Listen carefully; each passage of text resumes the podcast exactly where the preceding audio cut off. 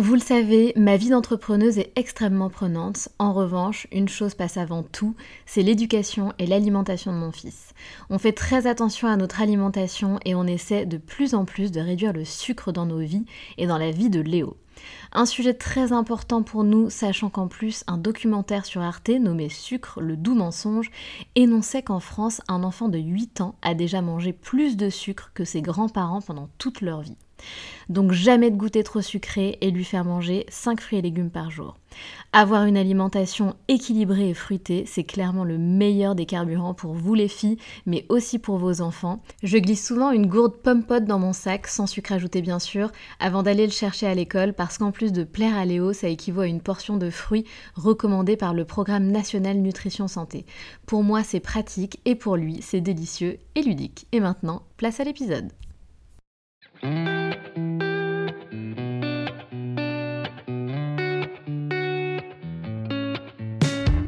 Salut, je suis Sandra et je te souhaite la bienvenue sur le podcast qui va te donner envie de réaliser tes projets et même tes rêves les plus fous. Notre mission, t'apporter de l'inspiration. J'échange avec des femmes qui ont osé s'écouter. Choix de vie audacieux, parcours atypique, projets fous, elles nous dévoilent tout sans filtre. L'idée, à travers chaque épisode, c'est d'adoucir tes peurs pour les remplacer par de l'audace et de l'enthousiasme. Du mouvement, du bruit, de la fumée, laisse-toi entraîner par les locomotives.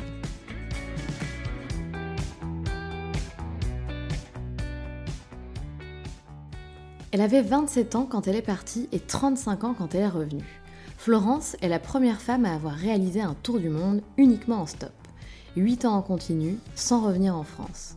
Elle pensait partir pour 2 ou 4 ans maximum, mais finalement cette aventure a bien duré 8 ans. Faire le tour du monde, c'est le rêve de Florence depuis qu'elle est adolescente. Comme beaucoup, elle a repoussé ce rêve à plus tard, jusqu'à sauter le pas à 27 ans. Pourquoi le faire en stop? Tout simplement pour économiser son argent et rencontrer des gens. Et finalement, c'est aussi devenu un challenge. Il n'y a pas eu un déclic, mais deux prises de conscience.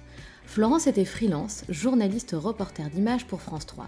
Et à cause des restrictions budgétaires au sein de son entreprise, elle a commencé à avoir moins de travail et plus de temps pour penser. Mais surtout, elle réalise qu'elle n'avait pas envie de se démener pour trouver plus de missions. Puis, le vrai déclic, c'est le jour où elle s'est entendue dire à ses amis, pour la millième fois, Moi je rêve de faire le tour du monde. Et à ce moment-là, s'entendre dire ça de nouveau, c'était la fois de trop. Ça fait des années qu'elle disait ça aux gens sans le faire. Elle a donc décidé de se lancer. Elle a commencé son tour du monde en cherchant un bateau stop sans avoir de destination précise en tête. Et son premier pays fut le Brésil.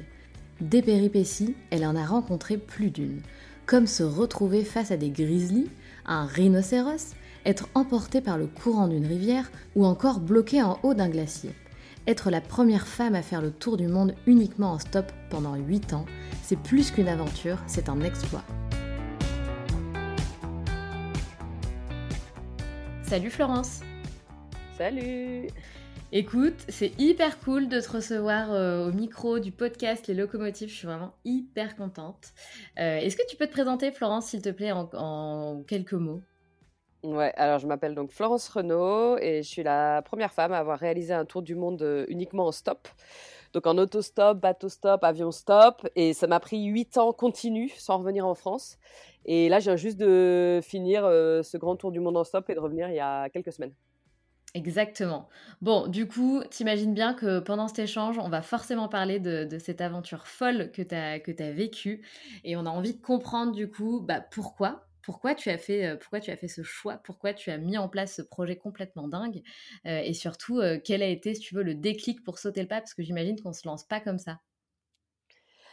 Alors, en fait, ce qui est surtout dingue, c'est le, je pense, la durée. Mais au départ, je pensais que ça allait prendre seulement deux ans. En fait, je me suis vite rendu compte que c'était impossible que ça tienne en deux ans. je me suis dit non, ça va être au moins trois ou quatre ans dès le départ, vu les distances. Et après, ça s'est rallongé, rallongé, rallongé et après, le tour du monde, bah, parce qu'en fait, moi, c'était mon rêve depuis que j'étais ado. Enfin, ça faisait hyper longtemps en fait que je rêvais de faire un tour du monde. En fait, j'avais juste repoussé d'année en année. donc voilà, il fallait que je finisse mes études. Ensuite, j'ai trouvé un travail. Ensuite, il fallait gagner de l'argent. Donc voilà, du coup, je suis partie seulement à 27 ans. Mais en fait, ça faisait hyper longtemps que je voulais le faire. Et en fait, j'ai essayé de tout faire en stop parce que je me suis dit que si je voulais voyager longtemps sur la durée, j'avais intérêt de ne pas payer les transports. Donc je me suis dit, ce sera soit à pied, soit en vélo, soit en autostop. Et comme j'avais l'habitude de faire de l'autostop et que c'est un super moyen pour rencontrer les gens, je me suis dit, bah vas-y, je vais faire le tour du monde en autostop et du coup, je vais en faire un défi. Ouais, c'est juste incroyable. Et avant ça, du coup, tu étais reporter pour France 3 et tu avais déjà beaucoup voyagé? Ouais, bah en fait j'avais j'avais beaucoup voyagé. Alors j'étais journaliste reporter d'images pour France 3. donc pendant deux ans en fait j'ai fait en gros le tour de France où je faisais des remplacements un peu partout en France pendant deux ans. Et avant ça j'ai beaucoup voyagé en Europe. j'avais fait un voyage aussi de un mois en Égypte, deux mois en Asie. J'étais partie où d'autres, je sais plus. Et après j'ai vécu deux ans en Allemagne et j'ai vécu six mois en Angleterre. Donc c'était, j'en étais pas à mon premier voyage, quoi. Donc j'ai fait les choses progressivement. Toi, j'ai eu des petits voyages, des plus grands voyages, des, expériences de vie à l'étranger, et puis ensuite je suis partie pour réaliser ce tour du monde. Et alors du coup, tout à l'heure, je te disais, quel a été vraiment ton déclic pour te lancer? Donc même si tu me dis, effectivement, normalement, ça aurait dû durer deux ans et ça a duré huit ans, qu'est-ce qui a fait que du jour au lendemain, tu t'es barré, tu as quitté ton job et tu t'es parti, quoi? Alors en fait, c'est pas un truc, il y a eu plein, je peux te dire le dernier truc du dernier jour où j'ai décidé, mais il y a eu plusieurs déclics. Il y a eu plusieurs déclics. Euh, un des déclics, c'est que je bossais à fond euh, pour France 3. Et comme j'étais en freelance, il y a un moment, euh, restriction budgétaire, ils ont arrêté d'appeler tous les freelances pendant 4 mois. 3-4 mois. Ah ouais, donc je me suis dit, merde, il faut que je trouve du boulot ailleurs. Et là, j'ai commencé à chercher, mais franchement, j'avais aucune motivation. Et je me suis dit, mais en fait, je suis pas sûre de vouloir travailler en fait, j'ai envie de me marier, faire le tour du monde. Donc voilà, mais en fait, du coup, ça a émergé un peu plus. En fait, du coup, j'ai du temps pour penser et du temps pour me dire, bah, en fait, c'est ça que j'ai envie de faire. Après, le boulot a repris pendant à peu près six mois. Euh, et un jour, j'ai eu un déjeuner avec des collègues et on parlait de voyage parce qu'ils étaient aussi à fond voyage. Et là, euh, je me suis entendu dire pour la mille et unième fois, euh, raconter, ah oui, moi, je rêve trop de faire le tour du monde et tout. Et en fait, Enfin, je sais pas, en fait, j'ai eu comme un déclic. Je me suis dit, mais ah la honte, quoi. Enfin, tu sais, ça fait genre, quand tu dis depuis la mille, et unième fois, enfin, ça crée un moment, soit tu te tais, soit tu passes le pas, quoi. Et du coup, je suis rentrée chez moi le soir et je me suis dit, faut que je me fixe une date et que je m'y tienne. Et en fait, on était au mois de. Attends, on était fin mars, fin mars, avril, mai, juin. Ouais, c'est ça. On devait être fin mars et je me suis dit, bah vas-y, trois mois, c'est bien. Je me fixe le 1er juillet comme date de départ. Ça me laisse trois mois pour pour voilà mettre le préavis pour mon appart, pour prévenir les gens, pour toi m'occuper des vaccins, du sac, de machin, des préparatifs et je me barre dans trois mois. Incroyable, incroyable. Et est-ce que tu avais préparé un itinéraire ou pas du tout? Alors, alors oui, mais je l'ai pas fait tout de suite parce qu'en fait, donc je me suis dit, vu que j'avais déjà fait de l'autostop, mais j'avais jamais fait de bateau stop, je me suis dit, je vais commencer par le plus dur, qui est le bateau stop, donc traverser l'Atlantique. Donc le départ, j'ai commencé à chercher en fait un, un bateau stop pour traverser l'Atlantique. Donc j'ai trouvé un voilier finalement. Et en fait, je savais pas où est-ce qu'il allait m'emmener. Donc moi, j'avais juste mon, je voulais trouver un voilier pour traverser l'Atlantique. Mais tu vois, je savais pas si j'allais arriver aux États-Unis, euh, au Brésil, dans les Caraïbes. Donc, euh, donc euh, voilà. Donc après, une fois que je suis arrivée au Brésil, donc une fois que j'ai trouvé le bateau, que je suis arrivée au Brésil, là, une fois au Brésil, j'ai tracé mon itinéraire. Mais alors attends, comment tu trouves un bateau stop C'est-à-dire que tu es sur le quai et tu, tu vas voir les, les, gars en disant coucou, euh, est-ce que vous partez bientôt? Est-ce que si c'est le cas, je peux venir avec vous? Alors, bah, ça, je l'ai fait plus. Alors, pour, ce, pour le tout début, pour la transatlantique, non, j'ai pas fait comme ça. J'ai trouvé par internet. Mais euh, toutes les autres fois, j'ai fait comme ça. En fait, c'est ce qui marche le mieux. C'est vraiment euh, à l'ancienne, quoi, d'aller parler aux marins dans les, dans les ports de plaisance et discuter avec les gens et de trouver comme ça. là, j'avais trouvé par internet, il y a des sites internet de comment on va dire de, de cobaturage, si on peut dire ça comme ça. mais souvent, c'est payant. Souvent, les mecs, ils demandent entre 15 et 25 euros par jour. Mais parfois, il y a des annonces qui sont gratuites. Ou donc là, comme c'était le cas, en fait, c'était un bateau neuf construit en France. Et en fait, le skipper, lui, était payé pour convoyer le bateau au Brésil. Et du coup, il avait besoin de deux équipiers bénévoles pour se relayer la nuit, tu vois, pour dormir. Et, parce qu'en fait, 24 heures sur 24, tu as besoin de quelqu'un qui surveille le bateau. Ouais, bien sûr. et tu n'as pas besoin de connaissances spéciales. Enfin, en gros, il faut regarder si. tu sais, tout est électro électronique, quoi. Donc, tu regardes sur l'écran LCD si l'intensité du vent, elle a augmenté, si tu es toujours dans la bonne direction, si il n'y a pas un cargo qui te coupe la route devant, enfin, toi. Donc voilà, et après, s'il y a un truc qui va pas, ou s'il y a un bruit bizarre ou quoi, tu réveilles le capitaine. Mais en fait, il n'y a pas besoin d'avoir vraiment de connaissances pour être équipier. Ouais, donc, donc voilà. Donc du coup, moi j'ai trouvé grâce à des mails que j'ai envoyés, grâce à une petite vidéo de présentation que j'ai fait avec une amie, parce que je m'étais dit ouais, si j'envoie des mails, tu vois, je vais pas me démarquer. Donc, on avait fait une petite vidéo marrante avec une amie en me disant, bon, moi, il regarde la vidéo, tu vois, il voit ma tête, il me voit parler. Et, et en fait, ça a marché. En fait, il y a une compagnie de convoyage à qui j'ai envoyé mon mail. Ils ont vu la vidéo, ça les a fait marrer et ils ont envoyé ça à un capitaine. Et, et voilà. Et du coup, j'ai une proposition. J'ai eu un, un mail d'un capitaine qui me dit écoute, je pars la semaine prochaine pour le Brésil, si ça t'intéresse, appelle-moi à ce numéro. Donc, donc voilà, donc je l'ai rappelé direct. Et tu ressens quoi à ce moment-là? Enfin, Est-ce que tu réalises est-ce que tu réalises vraiment ce que tu t'apprêtes à faire? C'était il y a longtemps. Hein. oui et non, parce que même en fait, si j'avais pris quelques mois à l'avance, en fait, ça faisait quand même des années que, que tu vois que j'y pensais, donc j'avais quand même un peu réalisé. Euh, je sais plus, je me suis juste dit. Non, en fait, moi, j'ai pensé tout de suite, je me suis rattachée au côté pratique, tu vois. Je me suis dit, putain, je viens de dire oui au mec au téléphone. J'habitais encore à Paris, j'avais pas fait mon déménagement. Le bateau, en fait, c'était pour. Il fallait qu'on se retrouve le 1er juillet. Tu vois, en plus, c'est marrant, c'était pile la date que je m'étais fixée, tu vois. Ah ouais, et, euh, le signe de la vie. le 1er juillet. Et donc, mon, mon, déménagement était prévu, mais mon déménagement était déjà prévu, mais trois jours plus tard. Mais tu vois, il n'était pas encore fait. Euh, j'avais le mariage d'une amie d'enfance euh, le week-end juste avant mon départ. Donc, pareil, toi, j'ai été genre prise tout le week-end. Euh, je me suis dit, mais comment je vais gérer ça en une semaine? Et en même temps, j'avais pas, même pas de sac à dos. j'avais pas de sac pour voyager. Enfin, toi, genre, n'importe quoi. Et, et, je me suis dit, ouais, mais j'ai l'impression que c'est vraiment genre the opportunité. Et en plus, c'est génial. Tu vois, il va au Brésil. C'est génial de commencer par le Brésil. Ah ouais, c'est génial. et je me suis dit, et en plus, c'était une chance de dingue parce que normalement, les, la saison, en fait, il y a des saisons pour la voile. C'est plutôt entre septembre et décembre. Mais ça, c'est plutôt pour les Caraïbes. La plupart des gens qui traversent l'Atlantique vont dans les Caraïbes. Mais pour le Brésil, en fait, tu peux traverser toute l'année, mais il n'y a pas 36 000 personnes qui vont au Brésil. Donc, donc voilà, donc je me suis dit, franchement, c'est une opportunité de pouvoir partir déjà en juillet. Et de toute manière, je m'étais fixé le 1er, août, le 1er juillet. Pardon. Et de toute manière, je crois que je me sentirai jamais prête complètement. Enfin, je suis partie, je me suis dit, mais je pars complètement à l'arrache, il y a plein de trucs que j'ai pas encore fait. J'avais commencé à créer un site internet, enfin un blog. Euh, tu vois, j'avais juste commencé, enfin, euh, j'avais pas, le truc n'était pas publié, il n'existait pas encore, enfin. Donc j'ai tout fait à l'arrache et en même temps, je me suis dit, bah ouais, mais en même temps, tu, peux jamais être prête à 100%, donc c'est pas grave, euh, je fonce quoi. Ouais, c'est clair. Tu peux, je pense effectivement, c'est tellement gros comme projet que est-ce que tu es vraiment prête un jour, je sais pas quoi. Et le fait de partir seule, tu, ça te faisait pas flipper? Et bah si, mais c'est aussi une des raisons pour laquelle j'ai repoussé mon voyage. Euh, parce que je me disais, euh, ouais, faudrait que j'attende d'avoir un copain pour le faire. Euh, donc voilà, et puis en même temps, à bout d'un moment, en fait, j'ai renversé le truc dans ma tête. Je me suis dit, ouais, mais en fait, ça tombe bien. Du... Au contraire, j'ai pas de copain. donc c'est ouais, t'as pas d'attache. Ouais, voilà, j'ai pas d'attache, faut que je fasse maintenant. Parce que imagine, j'ai 27 ans, si je rencontre l'homme de ma vie et je me retrouve bloqué en France et tout ça, il faut que je me barre maintenant. Euh, bon, quoi que c'est un peu con parce qu'en fait, tu peux très bien voyager avec ton mec, mais après, il faut juste que ton mec ait aussi envie de, du même projet, quoi. Bien Sachant sûr. que le tour du monde en, spot, en stop euh, pendant plusieurs années, c'est un peu spécifique, c'est pas non plus tout le monde qui veut faire ça. Et après, moi, dans mes amis, et eh ben, j'ai pas, j'ai pas vraiment proposé à des amis de le faire avec moi. Euh, mais j'ai évoqué et en fait tous de toute manière ils avaient bah, soit des projets différents, soit soit pas le temps, soit pas l'argent donc donc voilà, et moi je me suis dit à un moment, ben en fait, moi c'est mon projet à moi. Enfin, toi, je ne vais pas attendre que quelqu'un euh, veuille bien le faire avec moi pour le faire. je le fais, puis, puis on verra quoi. Et en fait, j'ai plein de potes qui m'ont dit, mais t'inquiète, on viendra, on te rejoindra. Et j'étais là, ouais, ouais. Enfin, tu sais, ils disent ça, mais est-ce qu'ils vont vraiment me rejoindre? Et en fait, il y a vraiment beaucoup d'amis qui m'ont rejoint.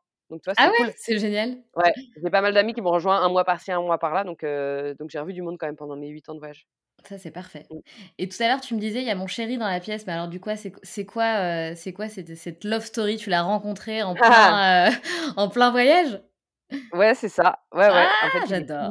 Et on s'est rencontrés en voyage et je l'ai embarqué avec moi. Parce que lui, il voyageait pas à l'époque. Il, il, travaillait en Nouvelle-Zélande. Donc, donc voilà. Donc, du coup, je, je suis partie en Australie quand même. Et il m'a rejoint en Australie. Et après, on a voyagé ensemble.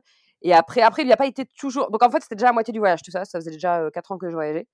Et après les quatre années passées, on n'a pas toujours été ensemble, mais quand même la plupart du temps, quoi. Et en fait, il me rejoignait par endroits, tout ça. Lui, il partait bosser de temps en temps. Et après, pendant quelques mois, et après, il me rejoignait, et voilà. Mais c'est incroyable. Et ensuite, il est rentré en France avec toi, alors?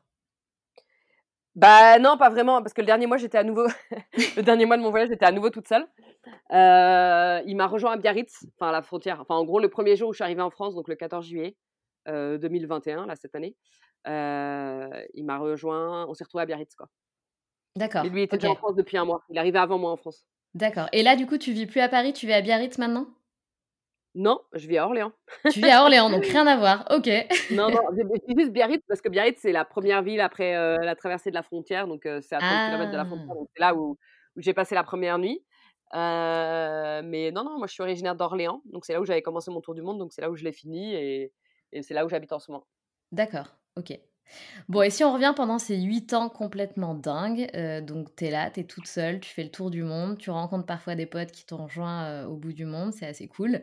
Hem, est-ce que tu peux nous raconter un petit peu, je sais pas, j'imagine que tu as rencontré plein de péripéties, donc j'imagine que tu as plein de plein d'exemples, mais est-ce que, heu, je sais pas, peut-être les péripéties qui t'ont fait le plus flipper déjà pour commencer, pendant ces 8 ans, est-ce que tu peux nous raconter, quelques, quelques péripéties? Bah, il y a des trucs qui m'ont bien fait flipper dans la nature. En fait, moi, j'aime bien faire des randos, pendant plusieurs jours, donc genre partir dans des parcs nationaux juste avec, mon sac et ma tente et la nourriture et je pars, pendant quelques jours et je l'ai fait pas mal seule. J'aime bien aussi être, me retrouver genre, toute seule dans la nature et ouais, je me suis fait des bah, je me suis fait des frayeurs. J'ai été 2 fois, face à des grizzlies.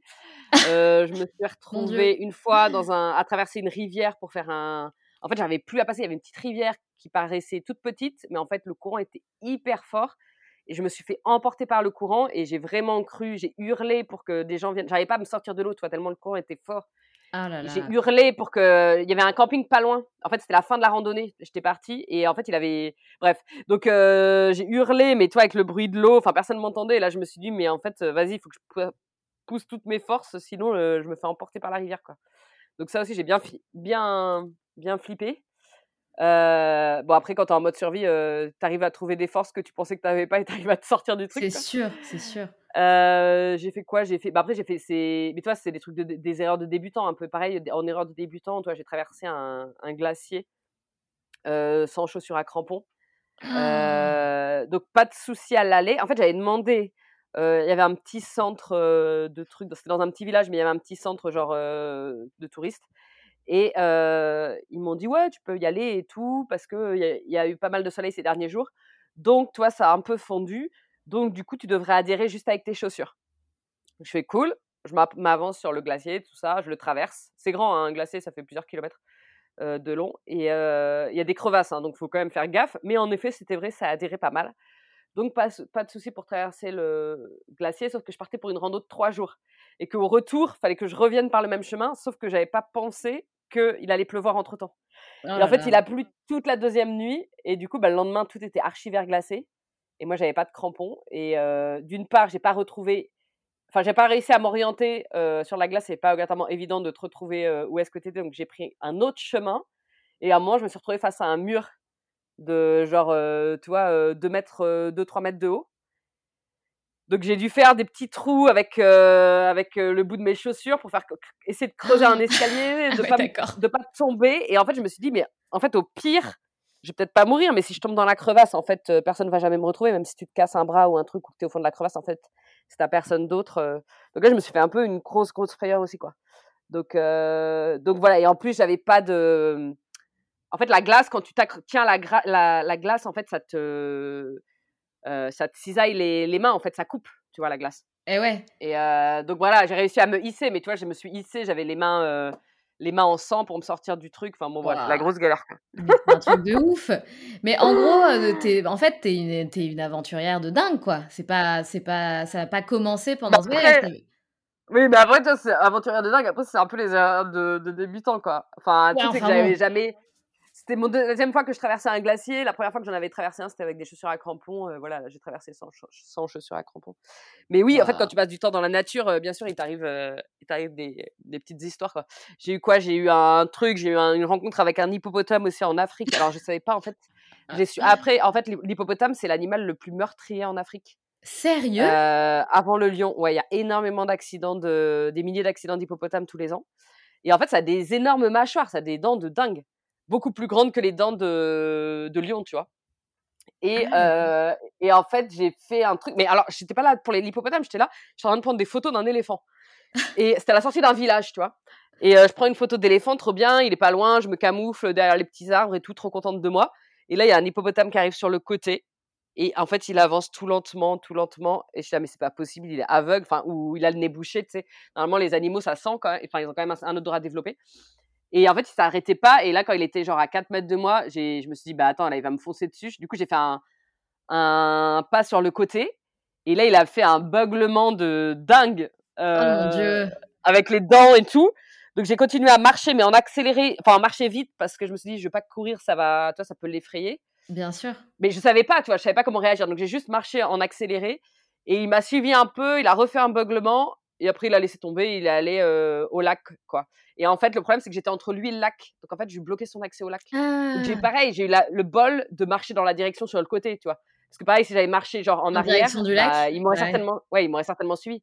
Parce que je l'aurais, j'aurais remis un obstacle devant le lac, quoi. Oh, c'est Donc euh, voilà, du coup c'est après coup. Après coup, tu te dis, oh putain. ah mais c'est sûr. C'est sûr. Mais du coup, si Mike Horn euh, t'appelle et te dit Hello, tu pars à l'aventure avec moi, tu dis quoi? Euh... Bah en fait, moi je suis pas du tout dans le trip Mike Horn. en fait, moi ce qui me plaît, en fait moi ce qui me plaît à fond dans le voyage, c'est euh, de rencontrer des gens. Euh, c'est de voir en fait c'est quoi la norme dans les différents pays. Qu'est-ce qui est nous? Il y a plein de choses qui nous paraissent normales et en fait quand tu vas à l'étranger, tu te rends compte qu'il y a plein de trucs en fait qui sont pas normaux du tout. Euh, et il y a des façons de faire et tout ça. Moi, c'est vraiment l'humain qui m'intéresse.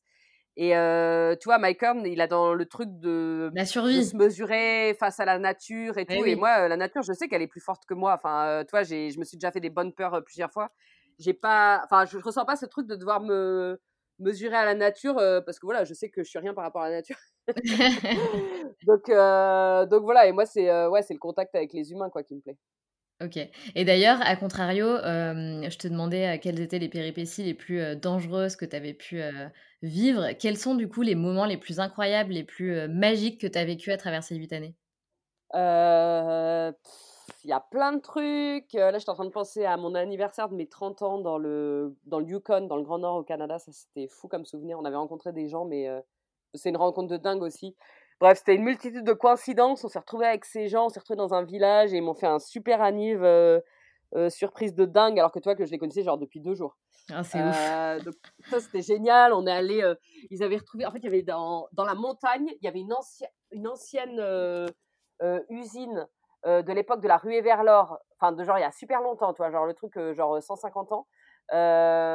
qui était démolie et en fait il restait une partie à sauna qu'ils avaient restauré avec les gens du village en fait, on allait dans ce sauna-là. Donc, toi, on a commencé mon anniversaire genre à minuit dans le sauna naturel. Donc, c'est avec sauna, c'est avec. Donc, toi, il faisait un feu en dessous de la cabane et tout, quoi. Ah, énorme. Et ensuite, pour le jour de mon anniversaire, on est allé en canoë sur un lac. Et au milieu du lac, il y avait une petite île avec un chalet. Mais tu vois, genre le gros cliché canadien, quoi. C'est trop beau, je vois exactement. Et on a pêché avec des, nos cannes à pêche et tout ça. Et du coup, c'était trop cool. Tu vois, on a ramené notre. Euh, du coup, on s'est fait un fish and chips pour euh, mon ami. et euh, tu vois, genre, les gars, les gars, ils avaient décoré, ils avaient mis des ballons gonflables. C'était des vieux, hein, ils avaient genre. Enfin, des vieux. Ils avaient, c'était plus vieux que nous, quoi. Ils avaient 40, 50 et 60 ans, un truc comme ça, ou 70 ans, je sais plus. Et euh, toi, ils avaient décoré euh, avec des ballons, tout ça. Ils m'avaient prévu un gâteau. en fait, chacun avait prévu un truc différent. Il y en avait un qui avait le gâteau, il y en avait un qui a ramené des, ballons. Il y avait une pote à moi qui était là.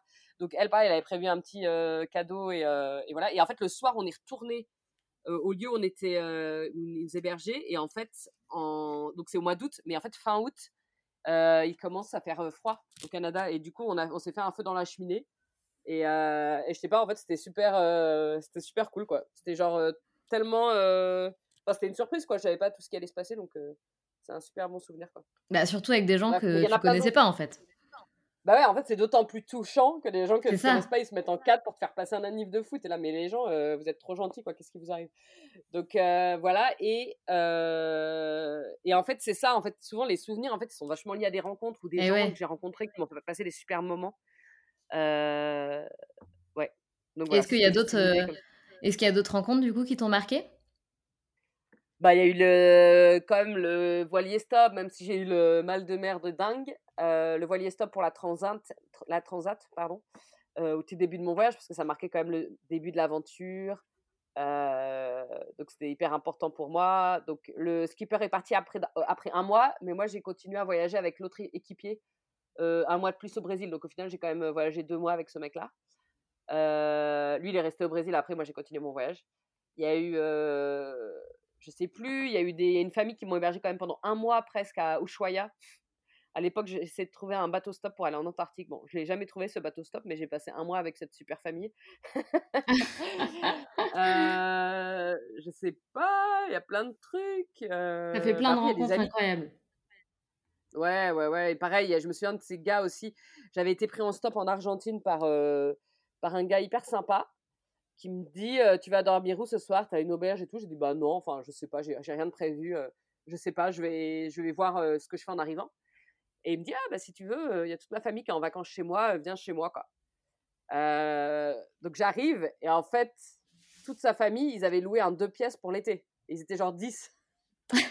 donc, tu vois, c'est hyper génial de part. Genre, non, mais t'inquiète, on va te trouver un matelas. Donc voilà, du coup, j'étais avec eux et on a passé trois jours trop sympas.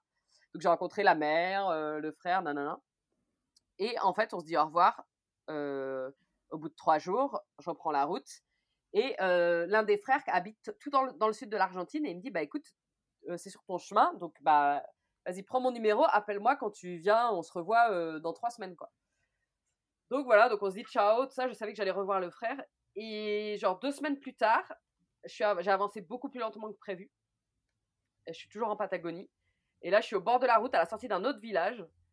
Et là, je vois une voiture orange qui s'arrête avec deux mecs qui sortent en hurlant vers moi. je me dis, mais c'est qui ces mecs quoi? Et en fait, c'était le frère et un pote du frère qui étaient dans la voiture. Et qui eux aussi avaient changé leur plan. On s'est rencontrés genre par hasard sur le côté de la voiture. Et du coup, ils m'ont pris en stop. Trop marrant. Et par contre, on n'allait pas exactement dans la même direction. Donc, on a passé deux heures ensemble. Et on s'est dit, bon, bah, du coup, salut, on se revoit à nouveau quand je viens dans le sud. Et on s'est revu une troisième fois, du coup, bah, chez eux, mais ça, c'était prévu. Mais toi, c'était trop marrant. C'est énorme. au milieu de la Patagonie, genre à 1000 km de là où on s'était rencontrés la première fois. ouais, c'est improbable. Ouais. Et du coup, d'ailleurs, ça me fait penser, tu dormais où la majeure partie du temps? Euh, alors un peu un mélange de tout, beaucoup chez l'habitant, soit par euh, coach surfing, soit toi de façon spontanée, bah, comme là, tu vois, le mec qui m'a pris en stop, il m'a proposé de m'héberger. Euh, des fois, juste des gens que je rencontre dans la rue. Enfin, si j'ai un bon feeling, pourquoi pas. Euh, je vais dormir chez eux. Euh, après, j'ai fait pas mal donc, de coach surfing, donc hospitalité, site d'hospitalité sur Internet. et après, ma tante. Et après, enfin, après la tente, j'en ai pas toujours eu, mais j'ai quand même souvent eu une tente, donc j'ai pas mal dormi en tente. Et après, dans les pays qui coûtaient pas cher, j'allais dans les auberges. Ok, d'accord. Tu connais, euh, j'imagine que oui, tu connais Antoine de Maximi qui fait l'émission J'irai dormir chez vous? Ouais, ouais, ouais. Du coup, il t'inspire un petit peu, lui, un petit peu plus que Mike Horn? Euh, ouais, déjà plus. C'est plus dans le même délire de rencontrer du monde. C'est ça. Après, moi, j'ai, moi, j'ai jamais, euh, j'ai jamais osé, mais peut-être c'est une connerie de ma part, j'en sais rien, mais j'ai jamais osé demander aux gens de m'inviter chez eux. Ah, c'est vrai, ok. Donc moi, mais en fait, ça se fait hyper naturellement que les gens me proposent d'eux-mêmes. Euh, mais en fait, j'ai toujours ce truc, en plus avec la différence culturelle, en fait, tu sais jamais trop si euh, euh, les gens, ils vont se sentir forcés d'accepter ou je sais pas, tu sais, il y a des gens qui savent pas dire non. Ouais, c'est vrai. Donc moi, j'ai toujours un peu ce truc, donc j'ai jamais proposé au demander aux gens, je veux dire qu'ils m'hébergent, mais toi, c'est toujours fait naturellement. Mais bon, au final, c'est la même chose. Tu te retrouves à dormir. Euh, ouais, le, résultat est le même. mais c'est vrai que c'est pas évident. Moi non plus, à chaque fois que je regarde euh, les, documentaires avec lui, je me dis, mais c'est fou, quoi. Le culot qu'il a, j'adore, j'adore ce mec. Mais c'est moi non plus, je pense pas que je serais euh, capable de, de m'inviter comme ça chez les gens. Si je me filmais, peut-être. Ouais, mais il insiste vachement, tu vois, c'est drôle. C'est vrai que des fois, il insiste. Ouais, c'est vrai que des fois, il insiste. Après, le truc, c'est que quand même, euh, quand tu vas dormir chez les gens, ça demande quand même une certaine énergie. Il faut faire la discute, il faut s'intéresser à eux, il faut leur poser des questions. Et, euh, et, en fait, donc lui, il le fait tous les soirs parce qu'en fait, son voyage, il dure, je sais pas, euh, deux semaines. Et puis après, il sait qu'il faut qu'il ait un maximum de, de contenu, de, de matière pour faire son film. Après, voilà, moi, des fois, genre tous les soirs, enfin, c'est trop fatigant en fait. Enfin, je l'ai fait hein, parfois. Mais des fois, j'avais juste besoin de dormir dans ma tente ou dans une auberge pour, pour juste parler à personne. Quoi. Ouais, non, mais... tellement... non, mais ça peut paraître bizarre, mais en fait, tu rencontres tellement de monde et ça te demande vachement d'énergie que des fois, en fait, t'apprécies. T'apprécies la solitude. Et d'ailleurs, c'est marrant parce qu'il y a des gens qui me disent Mais «Oh, ça va, tu t'es pas senti trop seul et tout dans ton voyage, ça a dû être vachement dur. je suis Mais non, mais en fait, moi, enfin, justement, pendant un voyage, c'est un truc que j'ai appris à apprécier la solitude. Quoi. Enfin, des fois, je suis contente de. Parce que c'est toujours les extrêmes. Soit je suis avec du monde 24 sur 24, soit je suis toute seule. Et du coup, bah, c'est sympa en fait d'être tout seul aussi des fois. Ouais, ouais, bien sûr. Mais c'est vrai que on parle de partir seul, mais en général, effectivement, tu rencontres H24 du monde. Enfin, c'est souvent les retours d'expérience que, que j'ai et, euh, et, tant mieux en fait, tant mieux. Après, je comprends que les moments seuls, ça fait du bien. Au bout d'un moment, t'en peux plus de, raconter toujours la même histoire et de, parler à je ne sais combien de personnes. Donc, je comprends euh, complètement ce que tu dis. Tout à l'heure, tu parlais de différences culturelles. Est-ce qu'il y a des cultures ou des pays qui t'ont le plus marqué ou inspiré? Eh ben, tu vois, genre le Canada, euh, bah, peut-être dire plus le Québec, parce que j'ai passé 8 mois au Canada, mais j'ai passé 5 mois dans la partie du Québec. En fait, j'ai trouvé qu'ils étaient vachement plus avancés sur nous, hyper modernes, hyper avant-gardistes, féministes en plus. voilà, j'ai trouvé qu'ils avaient une mentalité, ils sont vachement optimistes.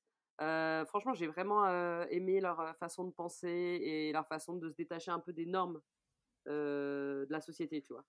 Genre, juste un exemple con, mais tu vois, genre la moitié des gens au Québec, 50% des gens en fait sont pas mariés et n'ont jamais été mariés. T'as, je sais plus c'est quoi le pourcentage de femmes aussi, je sais plus c'est 10% ou 10 ou 20% des femmes qui n'ont pas d'enfants. Tu vois, en fait, j'ai l'impression que les gens vivent un peu plus libres des normes et, et voilà, en fait, qu'ils arrivent plus à faire leur choix en fonction de eux, ce qu'ils veulent vraiment et pas de faire les choses, par exemple, de se marier ou d'avoir des enfants qui est un peu le chemin classique, Tout à fait. Euh, qui arrive un peu à s'affranchir de ça. Et du coup, bah, pour moi, ça me paraît positif parce que c'est bien que les gens aient la liberté de, de choisir ça et qu'ils ne le fassent pas parce qu'ils se sentent imposés euh, par la société. Ah, mais clairement. voilà, et même, je trouvais qu'ils étaient assez ouverts d'esprit sur plein de choses. Donc voilà. Et mmh, après, sinon, d'autres pays, mais alors c'est dans un registre complètement différent. La Chine, mais c'est déjà un pays que, où j'étais déjà allée avant mon tour du monde et que j'adorais. Euh, moi, j'adore la Chine parce que parce que je sais pas, parce qu'en fait c'est tellement différent. Enfin, en fait, on a tellement pas grand chose en commun avec les Chinois que qu'en fait je trouve ça drôle et je trouve que les Chinois ils ont une espèce de je sais pas de spontanéité un peu euh, alors ça fait un peu enfantin parfois mais tu vois genre ils sont très cash très spontanés euh, je sais pas moi ça me fait beaucoup rire euh, je me suis bien mariée en Chine et, et, voilà et pareil au niveau de la culture enfin toi j'ai essayé de comprendre des petites choses mais tu vois je pense qu'il faut passer des années pour comprendre quelque chose vraiment à la culture chinoise. Quoi. Ouais, c'est tellement. Mais moi aussi, hein, je te rejoins, j'ai beaucoup voyagé en Chine de par mon métier à l'époque.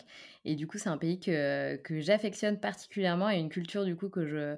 Tu sais, souvent, il y, y, a beaucoup de personnes qui sont un peu euh, intolérants face à cette culture chinoise je sais pas, par exemple, euh, ceux qui crachent dans la rue, etc. Euh, ben, en fait, une fois que tu vis dans le pays, que tu, euh, que tu passes du temps, ben, tu comprends, en fait, tu comprends toute cette culture autour de, de la Chine et, et, des Chinois. Et c'est vrai que c'est assez extraordinaire de, de, comprendre tout ça. Et après, quand tu vas au Japon aussi, tu comprends pourquoi, pourquoi les Japonais et les Chinois, ils s'entendent pas. genre diamétralement opposés. Pour le coup, j'ai pas trop adoré le Japon, tu vois? Euh, parce que moi, je préfère quand c'est un peu le bordel et tout ça. Donc, ouais, du coup. Pour moi, le Japon, c'était un peu trop ordonné et les gens, pour le coup, ils étaient un peu trop lissés, un peu trop automates, qui est complètement le, le contraire en Chine où euh, les gens, ils sont, ouais, un peu, ouais, voilà, genre à cracher par terre, à, à te dans la rue, tout ça, à, vrai. à, se marrer ouvertement. Enfin, toi, ça, c'est vraiment une attitude que les Japonais n'ont pas. Quoi. Ouais, non, c'est clair. Et aujourd'hui, du coup, après un, voyage euh, de, de, de, ouais, pendant 8 ans, pardon, euh, là où tu as vraiment envie de vivre, c'est euh, en France? Euh, bah alors après, moi, je fais pas des projets, tu vois, sur le super long terme. Donc oui, j'ai envie d'être en France pour maintenant, mais après, toi, moi, je me projette genre sur 6 mois, 1 an. Ouais, Donc après, je sais pas, en fait. Tu vois, est-ce que je... C'est pas vraiment le but de rester en... vivre en France toute ma vie euh, mais pour l'instant, ouais, je vais rester en France parce que c'est le plus simple aussi. Euh, parce que de il faut que je me pose, parce que là, j'ai des projets de, d'écrire un livre, j'ai mon projet de faire un film, d'organiser une expo photo. Donc ça, ça va me prendre un peu de temps, donc je peux pas euh, voyager pendant ce temps-là. Et après, j'ai d'autres projets de... faut que je travaille aussi, du coup. enfin, que je fasse pas, du coup, en boulot pour économiser, pour repartir. Et j'ai des projets aussi de voyage à vélo et de voyage à pied. Waouh, incroyable. Mais c'est génial. Du coup, tu as commencé à écrire pendant ton voyage? Je, pense aux livres et aux films. Tu as déjà rédigé Tu as déjà écrit des Alors, choses? en fait, j'ai rédigé, mais pour moi-même. Donc, pendant 8 ans, je tenais des, des carnets de bord, tu vois, où j'écrivais euh, donc mon voyage, les anecdotes qui m'arrivaient, tout ça. Et après, j'ai écrit aussi sur mon blog Le Monde sur le pouce, alors pas pour tous les pays, mais pour pas mal de pays, j'ai quand même fait des petits résumés, tout ça, où je raconte un peu ce qui m'est arrivé dans les différents pays. donc voilà, donc j'ai toujours écrit, mais là c'est, tu c'est une écriture un peu différente parce que là c'est pour, c'est pour être lu dans un livre. ouais, bah oui. je m'applique un peu plus quoi. Mais voilà, et pareil, j'ai énormément filmé pendant mon tour du monde. Alors j'ai fait des petites vidéos sur YouTube. Pareil, c'est sur Le Monde sur le pouce, ma chaîne YouTube.